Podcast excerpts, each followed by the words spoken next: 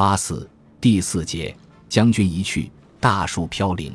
陈永华一生清虚淡薄，正经之陈永华清贫，给予他一些商贾赚钱之机会，但他坚决不受。他安贫乐道，亲自牧民辟田，税收时只保留一年食用，其余全分给穷困之亲旧故属。连横在《台湾通史·陈永华传论赞》中肯定了永华弃市功业于武侯等。并指陈永华所以不能辅英主以光复明室，是天命不许。事实上，连敌人也高度肯定陈永华的才能。《福建通志·台湾府》记载，圣祖谕大臣曰：“此中亦陈永华子也。”即日着编修，可见康熙对陈永华之推许。